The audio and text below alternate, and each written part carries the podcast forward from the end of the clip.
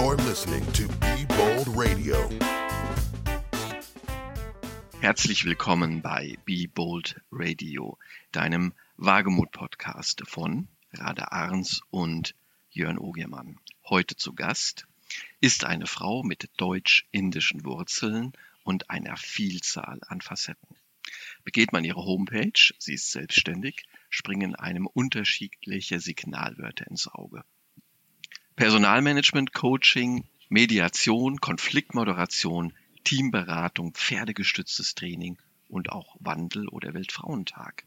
Hinter jedem dieser Begriffe verbergen sich Geschichten und ich bin schon sehr gespannt darauf, welche Geschichten und Momente sie uns heute mitgebracht hat. Ich begrüße ganz, ganz herzlich Sunita Mitta. Sunita, schön, dass du heute zu uns gefunden hast. Vielen, vielen Dank, Jörn. Ich freue mich total, dass ich bei dir, bei euch sein darf, bei Be Bold Radio. Das ist auch für mich ganz aufregend und spannend. Da sind wir schon zwei. Ich freue mich auch sehr und ich finde es auch sehr, sehr spannend, dass du da bist. Und ähm, bin auch schon sehr, sehr gespannt darauf, welchen Weg wir beide heute zusammen finden werden. Und dieser Weg startet bei mir in der Regel mit drei Fragen und die möchte ich dir jetzt auch mhm. stellen. Mhm. Nämlich, wer bist du, woher kommst du und wo geht es gerade für dich hin? Ja, also etwas hast du schon vorweggenommen sozusagen. Also ich bin gebürtige Kurpfälzerin mit deutschen und indischen Wurzeln und ähm, ich komme gerade aus Indien sozusagen. Also ich bin vor zwei Wochen aus Indien zurückgekehrt und wo soll es hingehen? Ähm, ich bin auf dem Weg in einen neuen Lebensabschnitt. Das heißt, ich ähm, möchte jetzt die nächste Zeit erstmal in meinem neuen Zuhause in der Nähe von Kiel äh, an der Ostsee ankommen. Das ist so das Ziel. Genau. Wow, aus äh, der Kurpfalz an, äh, an die Ostsee. Das ist spannend. Genau. Darüber werden wir bestimmt auch noch ein bisschen zu sprechen kommen. Äh, bevor wir das aber tun, äh, möchte ich auch dir furchtbar gerne die Wagemut-Fragen stellen. Denn das ist ja, ich weiß gar nicht, wie oft ich diesen Satz schon gesagt habe, das Oberthema unseres Podcasts, Wagemut. Deswegen auch erst einmal an dich die Frage, was ist eigentlich deine Definition von Wagemut? Wann ist jemand für dich wagemutig? Also Wagemut oder ja, der, der, Begriff wagemutig, Wagemut ist für mich ein ganz, ganz vielschichtiger Begriff. Und ähm, der Wagemut beginnt für mich bei ganz kleinen Dingen unter Umständen, also einfach äh, etwas zu tun, was man sonst nie getan hat und hört eben auf bei ganz großen Dingen. Wenn ich jetzt gerade an die Demonstranten, Demonstri Demonstrantinnen äh, im Iran denke, also das ist ein unglaublich großer Wagemut, der dort an den Tag gelegt wird. Und die, dieser Begriff löst eben auch bei mir ähm, ganz hohen Respekt aus und Bewunderung für die Menschen, die sich trauen, wagemutig zu sein. Damit hast du ja ähm, eigentlich so zwei Felder uns bereitet. Also einmal so, ja, ich würde mal sagen, eher so, so eine kleinere Form des Wagemutes. Also Dinge tun, die man sonst eigentlich nie tun würde. Ähm, das kann alles Mögliche sein. Und dann hast du aber auf der anderen Seite etwas angesprochen, was vielleicht sogar, das ist das jetzt, was mir gerade eingefallen ist, die höchste Form von Wagemut mhm. ist, nämlich das eigene Leben aufs Spiel zu setzen und für mhm. das einzusetzen, woran man glaubt und äh, mhm. was einem wirklich, wirklich wichtig ist. Ganz, ganz genau. Und das, ich würde das auch ganz gerne noch ergänzen wollen. Also ähm, Wagemut ist deswegen halt so, so vielschichtig für mich, weil ähm, im, im, wenn ich jetzt an meinen, an meinen professionellen ähm, Hintergrund oder auch ähm, professionelles Tätigkeitsgebiet denke, es ist für mich schon wagemutig, wenn ein Mensch zu mir ins Coaching kommt, zum Beispiel, ähm, um etwas zu erkennen und es dann gegebenenfalls zu verändern. Das heißt, seine Komfortzone auch unter Umständen zu verlassen. Und ähm, ich glaube, dass das gipfelt eben wirklich in dieser allerhöchsten Form, wirklich mit dem Leben für das einzustehen, was an Werten und ähm, Vorstellungen für sich selber wichtig ist.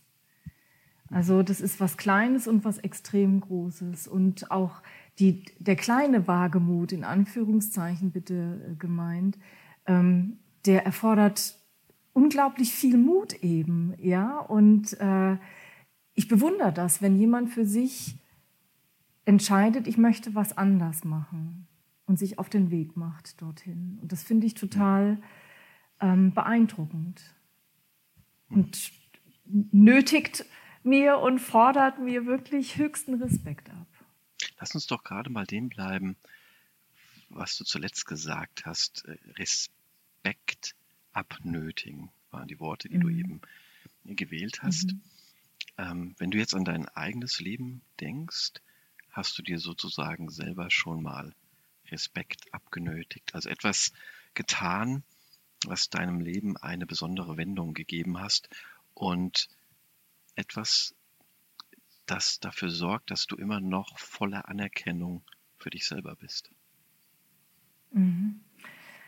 Ähm, also ich habe mir natürlich auch in der Vorbereitung für, für dieses Interview ein paar Gedanken dazu gemacht. Und ähm, ich habe so für mich festgestellt, es gibt, wie bei wahrscheinlich ganz, ganz vielen anderen Menschen auch, ähm, mehrere Situationen, die für mich in meinem Leben einen gewissen Wendepunkt dargestellt haben. Mhm. Und ähm, ich habe jetzt für mich drei wesentliche ausmachen ah. können.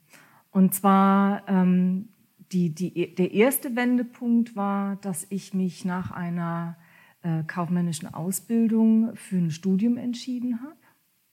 Mhm. Und dann die zweite äh, Situation, die für mich ein Wendepunkt war, ähm, die Entscheidung, dass ich mich mit meiner Familie beschäftigen möchte und auch auseinandersetzen möchte. Und natürlich auch, wobei das für mich noch die, die ich weiß gar nicht, wie ich sagen soll, die, die kleinste Hürde war oder die klein, kleinere Entscheidung von diesen dreien, mich selbstständig zu machen. Das war natürlich auch ein Wendepunkt in meinem Leben. Aber sie, sie hatte ähm, für meinen persönlichen Werdegang ähm, natürlich einen Einfluss, aber ab, abgewogen zu den beiden anderen Situationen einen etwas geringeren Einfluss. So würde ich das von der Priorität her mhm. sozusagen sortieren. Genau. Ich bin mal gespannt, ob wir, ob es uns gelingt, alle drei Stationen äh, zu berühren. Ähm, an dich jetzt aber ganz einfach mal die Frage, worüber möchtest du denn sprechen? Also darüber, äh, nach der kaufmännischen Ausbildung das Studium zu Beginn, darüber, dass du dich äh, mit deiner Familie beschäftigt hast? Oder möchtest du sozusagen erstmal klein anfangen und über deine Selbstständigkeit sprechen? Also ich, ich würde ganz ehrlich, weil das einfach auch so ein Prozess war, also mit, mit Studium und Familie ähm, anfangen wollen, weil ähm, die erste und zweite Situation voneinander abhängen sozusagen. Also dass ich mich für das Studium entschieden habe, hat mir die Gelegenheit gegeben, mich eben auch mit meiner Familie zu beschäftigen. Also das hängt für mich deswegen zusammen, weil ich mich ganz bewusst für ein Sozialpädagogikstudium entschieden habe. Und ich konnte in, in meinem Studiengang, damals konnte man noch auf Diplom studieren, äh, hatte ich einfach das, das große, große Glück, dass ich einen unheimlich breiten Fächerkanon studieren konnte. Und das heißt, ich habe natürlich neben den äh, Hauptfächern Sozialpädagogik und ähm, mein ähm, äh, Schwerpunkt Sozialmanagement hatte ich das große Glück, eben mich auch mit Philosophie beschäftigen zu mhm. können, mit Psychologie beschäftigen mhm. zu können und eben auch mit Soziologie beschäftigen zu können. Mhm. Und ähm, äh, das hat mir die Gelegenheit gegeben, das, was durch meinen Weg von der Kurpfalz in mein Studium sowieso an Fragen auf mich zugekommen ist durch mein Umfeld, ähm, noch stärker zu vertiefen. Ich muss vielleicht auch noch mal dazu sagen, ich bin nach meinem Abitur relativ bald äh, in die Nähe von Hamburg gegangen mit 21. Und ähm, da hat natürlich mein, mein Umfeld jedes System reagiert natürlich, wenn du es veränderst. Also mein, mein Umfeld, mein neues Umfeld hat natürlich auch auf mich reagiert und hat mir auch die Frage gestellt, woher kommst du, wer bist du, wie oft warst du in Indien, was weißt du darüber? Ja? Und ähm, zu dem Zeitpunkt war es tatsächlich so, dass ich bis dahin nur zweimal in meinem Leben in Indien war. Hm. Und zwar 1974 und 1991. Und durch das durch die Ausbildung und dann eben später durch die Möglichkeiten im, im, oder durch die Impulse im Studium ähm, habe ich gemerkt, Mensch, andere ähm, Ausbildungskolleginnen äh, oder äh, Studienkolleginnen, die haben Auslandserfahrung gemacht, sei es als Au-pair oder aus Reiselust irgendwie äh, nach, nach Thailand oder auch Indien. Und da habe ich dann schon gemerkt, Mensch, äh, da, da habe ich einen blinden Fleck. Und im Studium dann selber, in der, äh, das war eine der ersten Psychologie-Veranstaltungen, die ich besucht habe. Und zwar, äh, ich erinnere mich sogar noch an den Titel des Seminars, die Psychologie des Vorurteils. Ja. Und das war im ersten oder zweiten Semester. Und dort hatte ich dann die, die Möglichkeit, mich eben mit Vorurteil und welche Bedeutung hat das Vorurteil in der Psychologie beziehungsweise Soziologie? Wofür ist es gut? Was löst es aus? Was stecken für Mechanismen dahinter? Und dann hatte ich als ähm, Seminaraufgabe ähm, mir ausgesucht, ein Interview mit meinem Vater zu führen. Oh, das und das habe ich dann gemacht. Mhm. Und ähm, ich habe die Unterlage auch noch. Ah, sehr gut. Da mhm. würde ich jetzt gleich noch ein bisschen tiefer mit dir einsteigen. Aber vorher würde ich gerne mit dir noch mal mehr so diesen Zeitraum überschauen, um besser mhm. zu verstehen, wie kam es eigentlich zu dieser Entscheidung. Also du hast dir erstmal eine Ausbildung gemacht, eine kaufmännische Ausbildung und danach genau. kam deine Entscheidung zu studieren. Ein Studium der Sozialpädagogik, das ist das, was du mhm. angefangen hast und das dann auch noch weit ab von zu Hause in Hamburg, weit ab genau. von der Kurpfalz. Und dazu einfach mal die Frage, wie kam es dann überhaupt zu dieser Entscheidung, diese Ausbildung zu machen? Und was hat es dann für dich bedeutet, deinem Leben diese neue Richtung zu geben? Also zu sagen, jawohl, ich möchte studieren. Also was ist da mhm. vorgegangen in deinem Umfeld? Wie viel Unterstützung hast du da erfahren mhm. oder was hast du überhaupt erfahren? Mhm. Also ähm, nach meinem Abitur wusste ich wirklich nicht so genau, was ich studieren soll. Und ich komme aus einem, ähm, ja im weitesten Sinne Unternehmerhaushalt. Ja, also mein Vater war Geschäftsführer, meine Mutter war niedergelassene Ärztin, also Akademikerhaushalt auch. Und ähm, der, der ähm, Wunsch oder auch das Ziel zu studieren war durchaus bei uns in der Familie mhm. immanent, wenn du so willst. Und ähm, ich habe mich aber wirklich schwer getan. Habe dann zuerst ähm, zwei Semester an der Uni Mannheim äh, Spanisch und Französisch studiert und habe mich da echt und BWL, Entschuldigung, das habe ich ver vergessen zu erwähnen, genau. Und habe mich da echt gequält, weil diese, diese akademische Freiheit, äh, mit der konnte ich noch nicht so richtig was anfangen. Und ähm, ich bin ja, ähm, du hast auch erwähnt, äh, pferdegestützte Trainings war da das Stichwort bin leidenschaftliche Pferdefrau und hatte zu dem damaligen Zeitpunkt eben auch ähm, eigene äh, Pferde und war aktiv im Turnierreitsport und hatte dadurch schon die Verbindung durch den Sport nach äh, äh Niedersachsen, Schleswig-Holstein, Hamburg.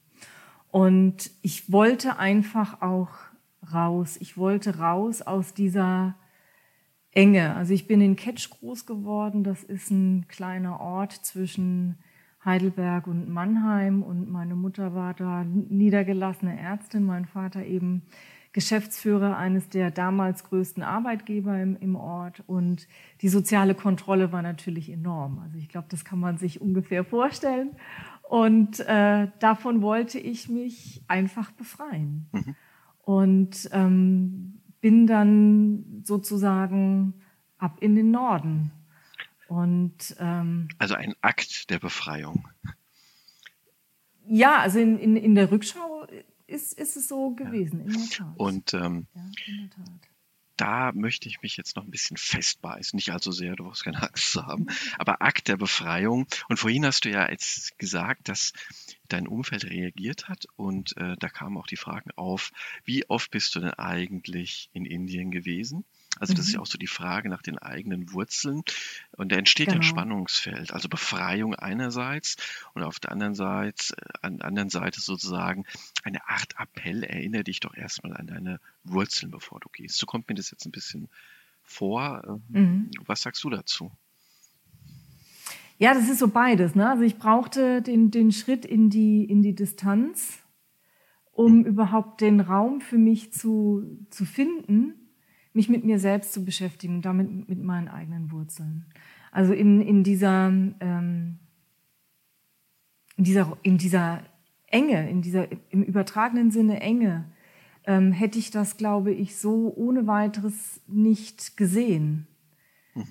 Und da hat mir wirklich diese, diese räumliche Entfernung sehr viel geholfen einfach. Und eben auch die, die Fragen, also gerade wenn du aus der Kurpfalz oder aus dem Süden in den Norden gehst, äh, dann äh, ähm, war das zumindest zu dem Zeitpunkt nicht ganz einfach. Also man hat mir, also ich muss dazu sagen, ähm, meine Eltern sind ja nun beide keine Kurpfälzer ja, sind Neigeplackte, sagt man äh, in der Kurpfalz dazu. Und die haben, wir haben zu Hause Hochdeutsch gesprochen. Und trotz alledem ähm, hast du ja so einen gewissen, eine Sprachintonation. Ja, und du benutzt bestimmte Worte, die einfach für deine Region typisch sind. Und am Anfang ähm, bin ich dafür schon auch ausgelacht worden. Ja, also ja, und das ist mit 21 einfach nicht schön, wenn du ausgelacht wirst, weißt du? Du willst ja einfach, du willst ja cool sein und du willst ja irgendwie auch einen Anschluss haben und ähm, ja, da habe ich dann schon gemerkt, okay, äh, ich bin ein bisschen anders als die anderen hier und ähm, dann kamen eben noch die ganzen anderen Fragen dazu und ähm, auch natürlich der Hintergrund zu meinen Eltern und das war am Anfang ein bisschen nervig, aber irgendwann habe ich mich dem gestellt.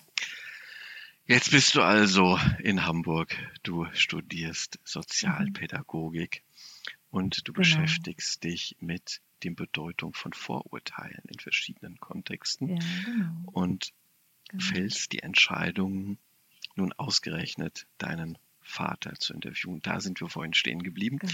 Und das würde ich jetzt ja. gerne wieder aufgreifen und warte natürlich ja, voller Spannung darauf, was es mit diesem Interview auf sich hatte und natürlich auch darauf, was dabei herausgekommen ist.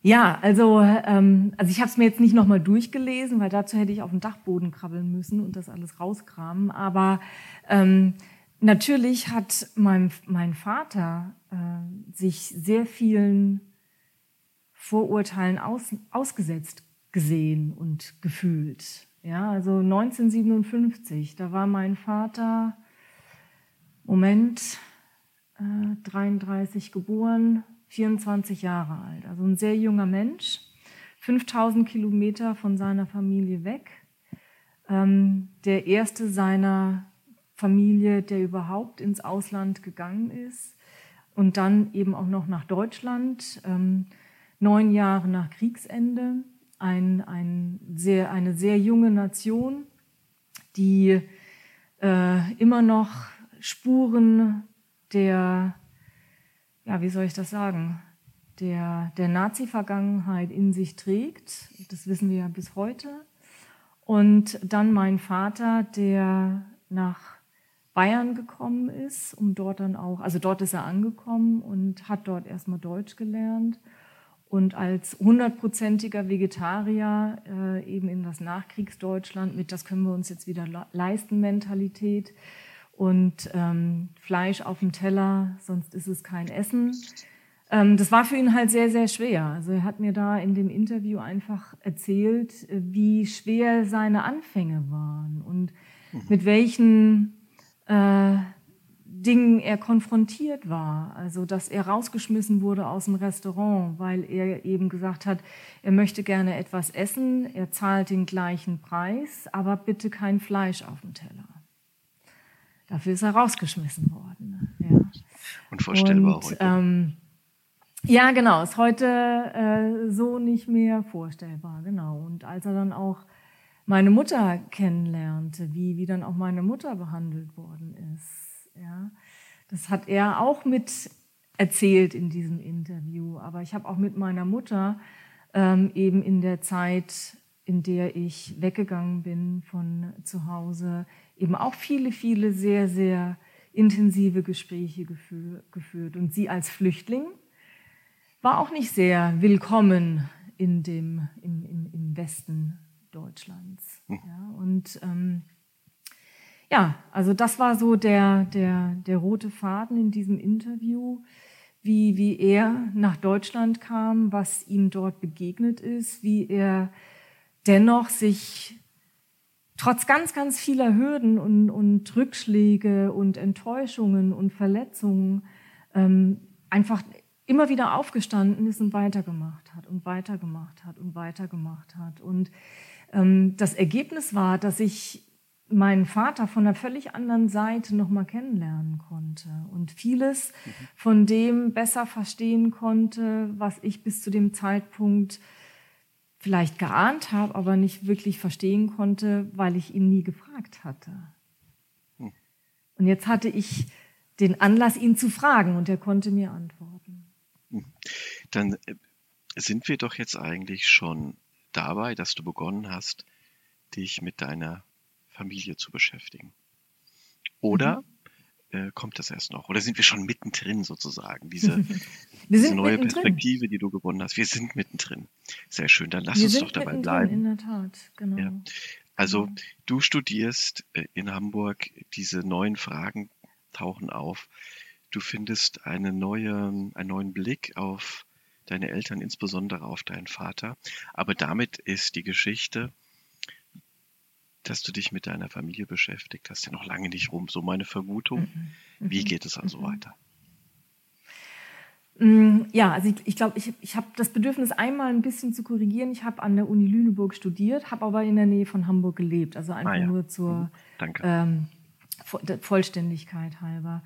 Wie ging es weiter? Also ähm, ja, ich habe äh, hab Reibung gesucht ja, um es mal so auszudrücken. Also ich habe äh, versucht, Dinge zu hinterfragen, um sie zu verstehen, Dinge ähm, ja auch, auch, auch kritisch zu sein und ähm, äh, und, und zwar, ich habe auch versucht, beiden Elternteilen gegenüber kritisch zu sein, weil äh, ähm, es ist ja nie einer alleine für irgendeine Situation verantwortlich. Und ich habe auch versucht, mit mir selber kritisch zu sein, was mein Anteil dabei war, soweit es eben auch mhm. ähm, einen Anteil gab. Weil ich denke eben auch, bis, als Kind bist du nur zu einem gewissen Grad äh, verantwortlich für eine gewisse Situation. Aber natürlich hast du da einen Teil daran. Ja, da fällt ähm, mir jetzt ähm, eine Sache ein. Die mhm. hast du mir erzählt, kurz bevor ich den Aufnahmeknopf gedrückt hast. Und ich glaube, die passt jetzt ganz gut ja. rein. Ah, du hast okay. mir nämlich verraten, dass du mit 21 Jahren zum ersten Mal bei einem Friseur warst. Und ja, jetzt genau. kann man genau. sich fragen, wie kommt es zustande? Und es kommt so zustande, dass für deinen Vater vollkommen klar war, dass du deine Haare wachsen lässt, weil, das ist jetzt eine Behauptung von mir, bitte korrigiere mich, wenn ich falsch liege, man macht das eben so in Indien und er hat erwartet, dass du das auch tust. Und das ist ja auch ein Hinweis darauf, dass dein Vater ja nicht irgendjemand war. Du hast schon geschildert, wie sehr er darum gekämpft hat, hier einen Platz zu finden. Er ist immer wieder aufgestanden, hat nie aufgehört, sich zu bemühen. Also Das hört sich nach einer sehr starken Persönlichkeit an. Und die Geschichte mit den Haaren hört sich aber auch danach an, dass er insgesamt sehr genau wusste, was er wollte und was er nicht wollte. Das erste Wort, das ja. mir eingefallen ist, ist tatsächlich autoritär. Also er, diese Note scheint er so ein bisschen so zu haben. Und wenn wir die jetzt mit in diese Waagschale werfen, also du bist gerade ganz sachlich und nüchtern dabei, ähm, das zu hinterfragen, deine eigene Rolle hast du eben angesprochen und so weiter und so fort. Aber das Bild, das bei mir sofort entstanden ist, ist, du hast so einen übermächtigen Vater so ein bisschen und jetzt kommt deine Emanzipation mit deinem Weggang. Ja, genau. Ja, und jetzt, ja, ja genau. genau. Also das ist, das sind so die Bedeutungen, die, die bei mir aufgetaucht sind. Ja, und, und, und so, so ist es auch. Ja, also ähm, als ich mir die Haare abschneiden ließ, war das wirklich so das Gefühl, ähm, über meinen Kopf bestimme ich. Und alte Zöpfe müssen abgeschnitten werden. Und er hat auch fast ein halbes Jahr nicht mehr mit mir geredet. Oh, wow. Also für ihn ist eine Frau oder war eine Frau mit kurzen Haaren keine Frau. Punkt. Ende der Durchsage. Und als ich dann, also das war mein, mein erster Haarschnitt war jetzt nicht gleich der Bubikopf, den du gefunden hast im, als Foto, sondern ähm, das war ein sogenannter Bob, also bis zum Ohrläppchen. Ähm, also man konnte durchaus noch mich absolut eindeutig als Frau identifizieren, wie auch später mit den ganz kurzen Haaren auch noch. Aber für ihn ähm, war dann der Schritt zum, zum Bubikopf, da hat er gesagt, ich habe einen zweiten Sohn.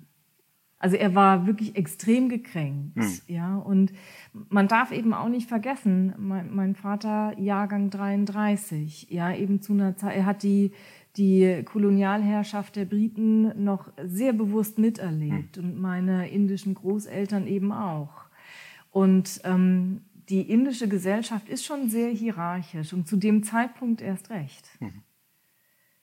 Und da war er, dass er überhaupt äh, nach Europa gehen konnte und da wirklich so der Pionier der gesamten Familie war, ist was Außergewöhnliches. Und er war schon für seine Generation relativ liberal, obwohl er natürlich immer wieder auch das äh, autoritäre, hierarchische äh, mich durchaus hat spüren lassen, definitiv. Mhm. Ja, andere Sache, die mir eingefallen ist, das müssen wir jetzt aber noch nicht ausbreiten, aber vielleicht kommen wir noch drauf zu sprechen.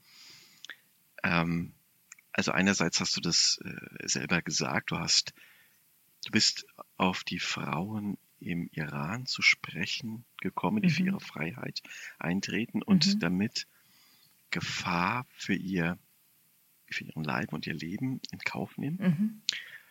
Ähm, aber auch äh, unabhängig davon äh, habe ich auf deiner Homepage immer wieder Sachen gesehen, hier und dort, in, bei denen sich zeigt, dass du für Frauenrechte eintrittst. Also ohne dass wir jetzt da auf einzelne Details mal erstmal zu sprechen kommen. Aber ich habe so ein bisschen so das Gefühl, dass das mhm. auch deinen ganz persönlichen Werdegang wieder spiegelt, weil du hast dich ja auch befreit. Also mit diesem, mit diesem ersten Haarschnitt. Es war ein ganz kleiner Akt der Befreiung, ein Akt der Emanzipation vom eigenen Vater. Und äh, mit dieser Geschichte bist du ja nicht alleine, sondern das geht mhm. sehr, sehr vielen so, auch sehr, sehr vielen Frauen natürlich geht es so. Und vielleicht können wir später noch, vielleicht gelingt es uns, so einen größeren Bogen zu spannen. Aber jetzt sind wir bei dir. Mhm. Ähm, und ich bin gespannt, wie es weitergeht. Ja, also das äh, ähm, letztlich hat diese Auseinandersetzung nie aufgehört. Sie hat die Qualität hat sich verändert, ja und ähm, solange ich in, in Hamburg war, also wir sind, mein Mann und ich sind 2006, 2007 zum Jahreswechsel wieder zurück nach äh, Baden-Württemberg gegangen, einfach weil meine Eltern halt auch nicht jünger geworden sind in der Zeit und ähm, ich nach 16 Jahren ähm, ja, von zu Hause weg schon so ein bisschen Heimweh hatte. Mhm. Ja, auch nach, nach meinen Eltern auf jeden Fall. Und ähm, es ging ja dann, nee, andersrum. Ich glaube, wenn man sich einmal anfängt, bewusst mit sich selbst zu beschäftigen und mit, mit der Familie zu beschäftigen, dann ähm, ist das ein Prozess, den du auch nicht mehr stoppen willst, weil das einfach so ein bisschen Teil deiner, deiner Sicht auf die Welt wird. Ja, und ich habe dann ähm, Studium abgeschlossen und eben erste Berufserfahrung gesammelt und so weiter und so weiter und habe während meiner äh, Berufstätigkeit eben auch weiter Ausbildungen gemacht und habe da einmal die Mediationsausbildung gemacht und habe dann noch zusätzlich die ähm, eine individualpsychologische Beratungsausbildung nach äh, Adler äh, gemacht. Das heißt, ich habe diesen, diesen Faden des mit mir und Familie beschäftigen nicht wirklich aus der Hand gegeben, sondern habe das immer wieder auch ein Stück äh, professionalisiert sozusagen, ja. Und ähm, bin dann immer wieder mit Punkten oder Themen oder Überlegungen ähm, ins Gespräch gegangen, soweit ich das konnte und so, so, soweit meine Eltern das auch zugelassen haben. Ja, und kann mir schon vorstellen, dass das für meine Eltern nicht immer so einfach und auch nicht immer so angenehm war. Ähm, aber es war für mich ein ganz, ganz wichtiger Prozess. Und jetzt ich hatte ja auch, ähm, bevor du auf den Aufnahmeknopf äh, gedrückt hattest, äh, berichtet, dass ähm, meine Eltern beide nicht mehr auf dieser Welt sind. Und ähm, ich merke jetzt, dass genau dieser Zustand mich nochmal dazu führt, mich mit mir und meiner Geschichte, meiner Familiengeschichte zu beschäftigen. Einfach auch nochmal ähm, das Ganze in einem größeren Kontext zu sehen. Also ich war jetzt im Sommer bei der Schwester meines Vaters in Kanada und ähm, habe da Zeit verbracht, um noch mehr ja, von, von meiner Tante zu hören. Ähm, nicht nur, wie mein Vater war, sondern grundsätzlich Familienbande zu stricken, mhm. sozusagen. Und ähm, vor zwei Wochen, wie eingangs schon erwähnt, ähm, bin ich aus Indien zurückgekommen. Ganz einfach, weil ich dort äh, meinen mein Neffen zweiten Grades, wenn du so willst, äh, ähm, besucht habe und mein Vater eben dort noch einiges an offenen Strängen hatte, sozusagen, die ich erledigen wollte oder zumindest vorbereiten wollte, in die Erledigung zu bringen. Das heißt, ich war dann dort das erste Mal ohne meinen Vater im Hintergrund, den ich nicht fragen konnte, wenn mich irgendwas beschäftigt hat, was ich beobachtet habe, sondern ich habe dann meinen, mit meinem Neffen versucht, ähm, darüber zu sprechen, was natürlich auch sehr hilfreich äh, war und ist. Aber ich habe dieses Land einfach noch mal mit anderen Augen sehen müssen, aber auch sehen können. Ja, also ich bin irgendwie ganz anders durch Indien gereist dieses Mal. Da bleiben wir jetzt mal ein bisschen ähm, bei Indien. Das ist ja eigentlich eine ganz spannende Geschichte, weil du ja, so habe ich es zumindest verstanden, aufgewachsen bist in Deutschland. Du bist in Deutschland sozialisiert mhm. worden und genau. trotzdem genau. bist du natürlich von zwei Kulturen geprägt. Ähm, die indische Kultur durch deinen Vater, durch die Erziehung deines äh, Vaters. Mhm. Und ähm, trotzdem ist das ja stellvertretend, also die, die Beziehung zu deinem Vater ist ja stellvertretend für eine ganze Kultur, die sich dahinter verbirgt. Wie hast du den Zugang zu dieser Kultur gefunden über deinen Vater hinaus? Ja, welche Verbindung zu Indien ist, ist mhm. für dich entstanden? Ja, also Indien hat nicht nur eine Kultur, sondern ganz viele Kulturen und äh, die Kultur meines Vaters ist vor allem nordindisch geprägt. Mein Vater kam aus dem Punjab, ähm, sehr dicht an der äh, indisch-pakistanischen Grenze geboren, also ähm, hat eben auch seine Familie hat eben auch sehr stark die Teilung Indiens äh, miterlebt und nachdem ich dann 91 das erste Mal nach fast 20 Jahren wieder in Indien war, habe ich schon so gemerkt, Mensch, das ist ein völlig fremdes Land und ich habe Mühe, da einen Zugang zu finden. Und ähm, nachdem wir dann zurückgekehrt sind äh, aus Indien, ähm, habe ich dann für mich so überlegt, ich möchte öfter hinreisen. Also ich habe dann in dem äh, bei dem Besuch 91 einen ganz guten Draht zu meinem Onkel zweiten Grades äh, gehabt, bekommen, irgendwie, weil er eben auch Englisch sehr gut sprach und da kann, konnte ich mich gut mit ihm unterhalten. Und ab 91 habe ich angefangen, sozusagen regelmäßig nach Indien zu reisen. Mhm. In kleineren oder größeren Abständen. Und immer dabei war mein Lebensgefährte. Heute ist es mein Mann. Ja, also wir sind sehr, sehr viel gemeinsam nach Indien gereist. Und dadurch habe ich diesen Zugang auch mir erarbeitet. Also ich habe versucht immer mit offenen Augen durch das Land zu reisen. Und ähm, obwohl wir jetzt schon so viele Male dort waren, ähm, kenne ich nur einen Bruch, Bruchteil, weil du kannst einfach dieses große Land nicht in zwei Wochen, ja. selbst wenn du jedes Jahr reisen würdest, das, das erfassen. Ja. Aber auch, ähm, dass ich angefangen habe, und da, da kommt mein Studium dann auch und auch das, das Thema Frau in, in, ins Spiel. Durch das Studium hatte ich einfach auch die Möglichkeit, mich soziologisch sozusagen mit ihnen auseinanderzusetzen und ähm, habe mich dann ähm, sehr stark dafür interessiert, wie, wie, wie sind denn die gesellschaftlichen Rollen der Geschlechter?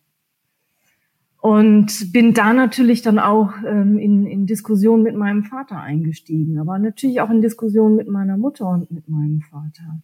Meine Mutter für, auch für ihren Jahrgang, also sie ist Jahrgang 37, eine, eine sehr emanzipierte Frau war. Also sie hat ähm, Medizin studiert und äh, wollte eigentlich Unfallchirurgin bleiben. Ja, und für die Familie hat sie sich dann eben gegen eine Krankenhauskarriere äh, entschieden und ist nieder, hat sich als äh, Allgemeinmedizinerin niedergelassen.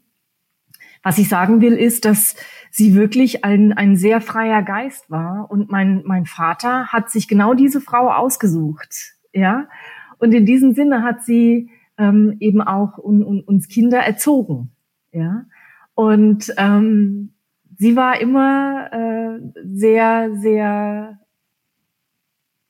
sie hat mich immer sehr ermutigt, mich zu emanzipieren und einen eigenständigen Weg zu gehen und eben auch Diskussionen zu suchen. Und dieses Frauenthema liegt natürlich im Rahmen von Sozialpädagogik fast schon auf der Hand. Ja. Und zu dem damaligen Zeitpunkt ähm, war meine eine Professorin eben auch noch Gleichstellungsbeauftragte der Universität Lüneburg.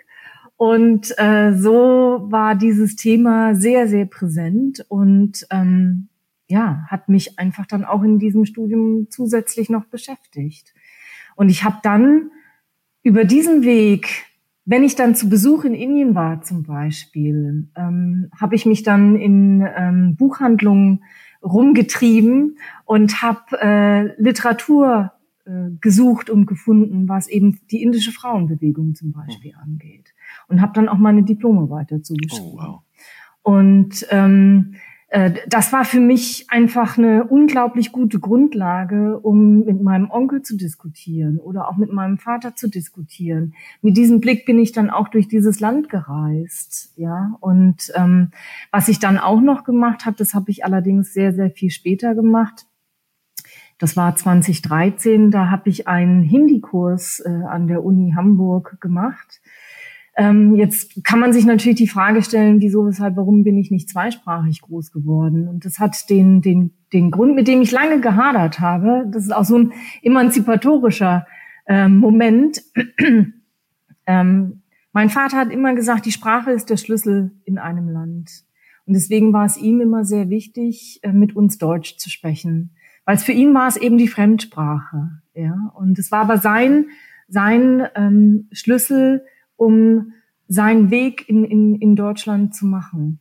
Und er hat natürlich auch Englisch gesprochen und er hat für seinen Job auch Französisch gebraucht und er hat ähm, das auf, auf seine Art und Weise gesprochen. Es war natürlich kein perfektes Französisch, aber es war ein Schlüssel für ihn. Sprache ist ein Schlüssel für ihn immer gewesen. Und deswegen ähm, ist, ist mein, mein Deutsch natürlich meine Muttersprache und ähm, Englisch als zweite Sprache dennoch so sattelfest, weil einfach, wenn du in Indien reist, sprichst du Englisch und damit kommst du auch ganz gut durch. Und meine Verwandtschaft spricht Englisch. Und ich wollte aber immer noch mal eben diesen Zugang zu der Kultur oder zu den Kulturen Indiens über die Sprache kriegen. Und es hat mir auch wirklich noch mal einen anderen Blickwinkel gezeigt dieser dieser vielfältigen Kulturen. Also ähm, das, was ich auch schon angesprochen habe. Also Hindi ist ja nur eine von ganz, ganz vielen verschiedenen Sprachen in Indien. Es ist eine der, der Hauptsprachen, ohne Frage. Und diese Sprache ist sehr, sehr hierarchisch, ja. Also ähm, hierarchisch im Sinne von der die ältere Person darf die jüngere Person immer duzen, zum Beispiel. Mhm. Ähm, und als jüngere Person hast du immer die ältere Person zu siezen. Und ähm, das wird einfach über die Sprache sehr, sehr deutlich. Ja, und äh, der Dozent, der Hindi-Dozent, der hat uns einfach auch noch mal sehr viel vermittelt, was über diese Sprache noch an gesellschaftlich prägendem Moment eingebracht wird. Und das hat mir auch nochmal einen anderen Zugang äh, gegeben, weil wenn ich jetzt nach Indien reise, ich bin natürlich weit weg von äh, fließend Hindi, ja, aber ich bin in der Lage durchaus ähm, das eine oder andere aufzugreifen und ich kann einer einfachen Konversation folgen und das hilft mir natürlich sehr. Es gibt mir eine gewisse Orientierung. Mhm. Ich weiß gar nicht, ob du es weißt, aber Radha, das ist ja die Co-Hostin von Bebold Radio, die hat auch einen indischen Hintergrund, allerdings anders gelagert ähm, als bei dir, denn sie ist adoptiert worden von äh, oh, okay. deutschen Eltern und ist in Indien geboren worden und beschäftigt sich auch immer sehr damit, wer bin ich eigentlich? Und das mündet natürlich auch in, in die Frage, wer sind eigentlich meine Eltern? Und ähm, ja, bei der möchte ich jetzt ja gar nicht reinblicken, weil das was äh, sehr Persönliches ist. Aber da gibt es so eine, so eine Verbindung. Und jetzt würde ich gerne mit dir Folgendes tun. Also nochmal so zurückerinnern. Wir haben über das Thema Wagemut gesprochen und du hast gesagt, Studium, das Beschäftigen mit deiner Familie. Das waren so die wagemutigen Dinge, die du getan hast. Und wenn du jetzt so eine Art, also wenn du das jetzt so überblickst in der Rückschau, was waren eigentlich so die, die Momente oder vielleicht auch die Erkenntnisse, die für dich zu bestimmten Zeitpunkten vielleicht am, am wichtigsten waren? Also es ging ja sehr viel darum zu verstehen, äh, auch äh, wer bin ich, auch in Bezug mhm. auf meine Eltern, die ja, ähm, ja mhm. dich zum, zum großen Teil, äh, zumindest in deiner Kindheit, äh, prägen, dich beeinflussen ähm, und so weiter und so fort. Also worin, wo, zeigt sich dieser, die, dieser Wagemut? Also wo sind diese Momente oder diese Erkenntnisse, wo du heute noch so deine, sozusagen deine Hand drauflegen kannst und sagen kannst, da, das war, das war so ein wichtiger Moment in diesem Prozess, mich damit auseinanderzusetzen, äh, wer bin ich, wer sind meine Eltern? Also was mir bis heute als wirklich wichtige Erkenntnis für mich selber, aber auch für, für mein professionelles Handeln ähm, geworden ist in diesem ganzen Prozess, der ja immer noch andauert, ist, dass du als Mensch immer ein Produkt deiner Eltern, deines Umfeldes, deiner Zeit bist. Und ähm, das, das ist etwas, was, was mir sehr geholfen hat. Ja, diese Perspektive einzunehmen, um eben mein Gegenüber besser zu verstehen, sei es im privaten oder eben im professionellen Zusammenhang. Die, die, die, die Reaktion darauf können ja sehr vielfältig sein.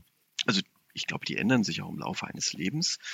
Um jetzt mal bei deinem Leben zu mhm. bleiben, mhm dein erster Haarschnitt, deine Entscheidung, äh, genau. zu ziehen, äh, zu studieren und auch andere Dinge, die du danach noch getan hast. Da geht es natürlich auch sehr viel erstmal um mh, Identität und Identität hat immer viel mit Abgrenzung Mhm. zu tun. Das ist aber zum Teil sind es aber auch ähm, Dinge, die schon sehr lange zurückliegen. Also dieses, Mhm, dieses, dieses genau. Bedürfnis, sich abzugrenzen, dieses Bedürfnis, Mhm. ähm, klar zu machen, dass man anders ist als die eigenen Eltern. Und nichtsdestotrotz Mhm. ähm, entdeckt man sich dann immer wieder äh, Dinge, von denen man, äh, ja, die einem immer wieder Anlass geben, sich einzugestehen, man hat schon viel von seinen Eltern, auch wenn man das vielleicht gar nicht so wahrhaben möchte. Da sind Genau. immer die ein oder Genau, die genau. Dinge. Also trotz dieser Genau. emanzipatorischen Anstrengungen, so ganz gelingt einem das ja dann doch nicht. Und worauf ich jetzt hinaus will, so als Fazit, was glaubst du, ist die entscheidende Bewegung? Also am, am Ende. Ist es ein Hin zu den Eltern? Ist es ein Weg von den Eltern? Ist es eine Mixtur? Also wie würdest du das selber für dich in deinem eigenen Mhm. Leben beschreiben? Worauf kommt es am Ende an? Also für mich ganz persönlich ist es in der Tat eine Mischung aus beidem. Ähm, weil ich, also ich bin der festen Überzeugung, dass es auch, ähm, es, es gibt natürlich Situationen, da gibt es nur das eine oder das andere, ja. Aber für mich ganz persönlich ist es beides. Ich musste weggehen, um eine Nähe herzustellen. Und diese Nähe, die, ähm, die, die war bis zum Schluss da und trotzdem eben immer wieder in bestimmten Situationen sich abgrenzen zu können. Und ähm, das ist auf jeden Fall, ähm, ja, da- das ist, das ist auch eine ganz wesentliche Erkenntnis, dass es beides geht, dass beides gehen kann. Wir haben jetzt, und jetzt kommt so ein kleiner Schnitt, und den möchte ich jetzt auch mal ganz bewusst setzen, diesen Schnitt. Wir haben jetzt sehr viel ähm, zurückgeblickt in deine Vergangenheit. Mhm. Dieser Blick war natürlich sehr stark gefärbt, weil wir sehr, sehr viel über deine Eltern Mhm. geredet haben. Mhm. Und fast habe ich so den Eindruck, als ob darüber auch so ein bisschen so eine ähm, Verzerrung entstanden wäre, weil du bist ja viel mehr als nur die Auseinandersetzung ähm, mit deinen Eltern. Also äh, du weißt, worauf ich hinaus will. Und deswegen würde ich Mhm. jetzt gerne mit nochmal mit dir tatsächlich über dich reden, ähm, unabhängig von deinen Eltern. Und zwar indem wir nach vorne schauen. Was ich Mhm, gerne. diesem Zeitpunkt immer sehr gerne tue. Also wir steuern schon so langsam auf die Stunde zu. Ähm, und deswegen ganz einfach mal an dich die Frage, wie stellst du dir dein restliches Leben vor? Wie ist also deine Vision für das Leben, das dir noch bleibt? Also, ähm, ich stelle mir vor, dass ich hier in meinem neuen Zuhause wirklich gut angekommen bin und äh, das wirklich genießen kann, hier zu sein und mein, ja, mein, mein berufliches Weitergehen hier eben auch gut verbinden kann, ähm, auch in der Balance, also ähm, mit Zeit für berufliche Themen und berufliches Unterwegssein, aber eben auch mit Zeit für eigene Interessen, Hobbys. Zum Beispiel wäre natürlich, gehört zu meiner Vision oder Vorstellung auch, dass ich vielleicht doch irgendwann mal wieder ein eigenes Pferd habe oder zumindest einen eigenen Hund habe. Ja, das wäre sehr, sehr schön. Und dass ich weiterhin mit meinem Mann oder auch alleine nach Indien reise, aber natürlich auch noch an ganz viele andere Orte äh, auf dieser Welt, die schön und interessant sind und ähm, von denen von äh, auf der Reise, äh, äh, dass ich auf der Reise dorthin was lernen kann. Ja, ähm, ja, das stelle ich mir vor und ähm, eine Zufriedenheit stelle ich mir vor. Jetzt gibt es eine Sache, die will ich dich ja schon die ganze Zeit fragen. Und äh, ich glaube, du kannst ja noch nicht mal vermuten, um was es geht, weil das wirklich eine Frage ist, die losgelöst ist von dem, was wir bisher besprochen haben. Aber die brennt mir so ein bisschen unter den Fingernägeln. Es äh, kribbelt. Und zwar, ähm, diese Frage liegt mir seit äh, gestern auf der Zunge, als ich nämlich gelesen habe, dass du pferdegestütztes Training Mhm. anbietest. Und ähm, ich habe, glaube ich, darüber nur sehr wenig aufgeschnappt. Und deswegen wollte ich dich schon immer mal äh, fragen, was können mhm. wir eigentlich von Pferden lernen? ja, sehr gerne. Danke für die Frage, Jörn. Also, äh, was können wir von Pferden lernen? Ähm, wir können von ihnen ungefiltertes Feedback bekommen. In diesen Trainings oder mit dieser Methode ähm, kannst du ein Feedback bekommen, wie du in bestimmten Kommunikationssituationen von deinem Gegenüber wahrgenommen wirst. Du lernst nichts über Pferde oder über den Umgang mit Pferden. Die Pferde sind in der Tat ein, ein Vehikel, um in eine ganz tiefe, geleitete Reflexion zu kommen. Und äh, ähm, man muss dazu wissen, dass Pferde nahezu äh, vollständig nonverbal kommunizieren und ähm, eben eine gewisse Spiegelfunktion ähm, an den Tag legen. Das heißt, dass so wie du auf sie zugehst oder eben mit ihnen umgehst, das spiegeln sie sofort zurück. Mhm.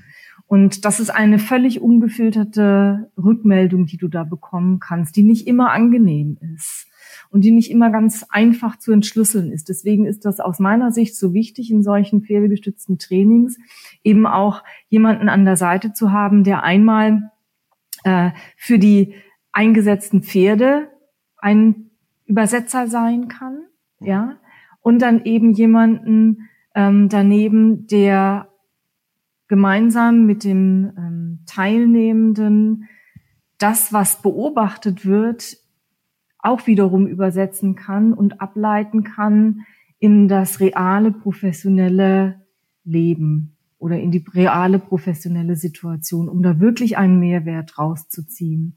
Das Schöne an dieser Methode ist, dass sie überhaupt nicht akademisch ist. Also dem Pferd ist es völlig egal, ob du da als Vorstand von VW stehst oder ob du der äh, weiß ich nicht, äh, am, am Band irgendwo beim, bei VW stehst. Das ist dem Pferd völlig egal. Und das ist das Mächtige an dieser Methode, zumindest aus meiner Wahrnehmung heraus. Und wenn du darauf, wenn du bereit bist, da, dich darauf einzulassen, dann ist diese Methode sehr, sehr mächtig. Sie steht für mich wenn ich die einsetze, immer am Anfang eines Prozesses, weil du damit ganz viel in Bewegung setzen kannst.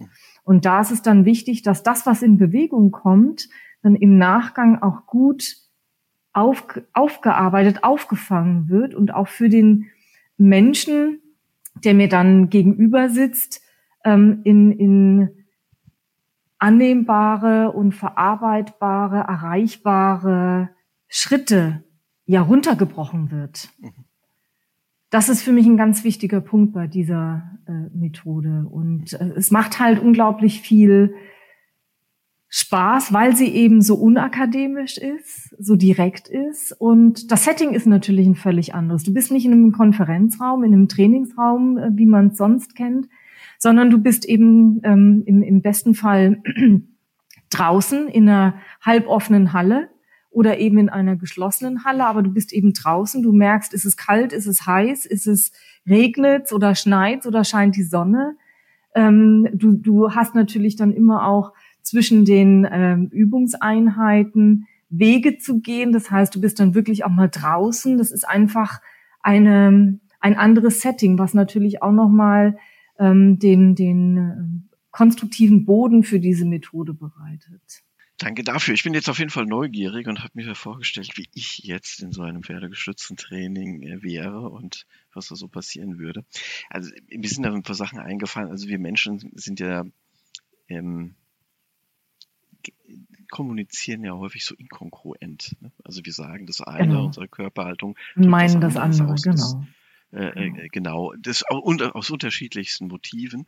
Und ich glaube, das ist genau das, was man sich bei den Pferden da äh, nicht erlauben kann, sondern äh, die geben einem Rückmeldung, was man tatsächlich gerade für Signale aussendet. Exakt. Das sind nonverbal. Exakt so ist es. Exakt so ist es, genau. Ähm, ich würde jetzt, kommen jetzt nicht mehr viele Fragen, aber eine Sache mhm. würde ich gerne jetzt nochmal ähm, mit dir besprechen. Hm, und das hat jetzt vielleicht auch noch mal ein bisschen was mit deinen Eltern zu tun.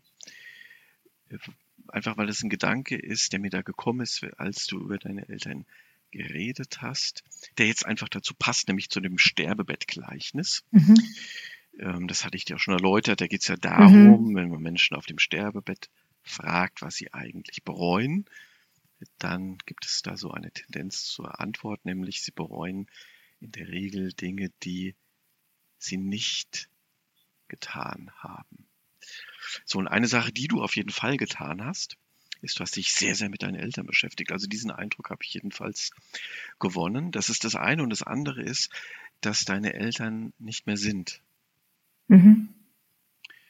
Ähm, und vielleicht kannst du uns so ein bisschen so einen Einblick darin geben, welche Bedeutung es denn für dich hatte, dass du dich so intensiv mit deinen Eltern auseinandergesetzt hast in Bezug auf den Abschied, den du nehmen musstest. Ich bin froh, dass ich das gemacht habe, dass ich diese Möglichkeit hatte. Ähm, und ähm, ich bereue es, dass ich das bei manchem näheren Verwandten äh, nicht tun konnte oder auch nicht getan habe. Ähm, und diese Möglichkeit, mit meinen Eltern diese Gespräche zu führen und auch diese, diese Auseinandersetzungen zu haben, im besten Sinne gemeint, das ist etwas, was, wofür ich sehr, sehr dankbar bin. Und das macht mir den ähm, Abschiedsprozess etwas leichter. Ja, das war. Das würde ich schon so sagen. Tatsächlich ja. auch die Idee, die ich dazu hatte, dass das ja eigentlich auch ein Teil des Abschiedsnehmens ist. Also sich in jedem Falle ähm, auseinanderzusetzen ähm, mit dem Menschen, der dann nicht mehr ist. Und wenn man das natürlich dann tut, wenn dieser Mensch noch ist, wenn er noch lebt, dann ähm, glaube ich gar nicht mal so sehr, dass die Arbeit in einem selber sich so sehr unterscheidet, aber man hat es eben auf jeden Fall getan. Und, ja, also ich glaube, die Qualität ist einfach eine andere, des, des Gefühls. Ja, also ähm, es ist eben nicht nur in Anführungszeichen Spekulation, sondern du, du hast eine Chance auf ein Feedback. Kriegst es vielleicht nicht immer, ja, und vielleicht ist es auch nicht ein ungefiltertes Feedback, ähm, aber ähm, es gab die Chance dafür. So, ähm, jetzt waren wir wieder bei deinen Eltern. Jetzt machen wir es noch mal ein bisschen lockerer zum Schluss. Was sind denn so Dinge, die dich inspirieren? Ähm, deine Dinge, Top 3 Quellen der Inspiration. Oh so wow. hatten wir diese ähm. Fragen mal ursprünglich formuliert. Ah, ja, also ähm, Reisen inspiriert mich. Mhm. Definitiv. Ähm, das Beschäftigen mit anderen Kulturen inspiriert mich.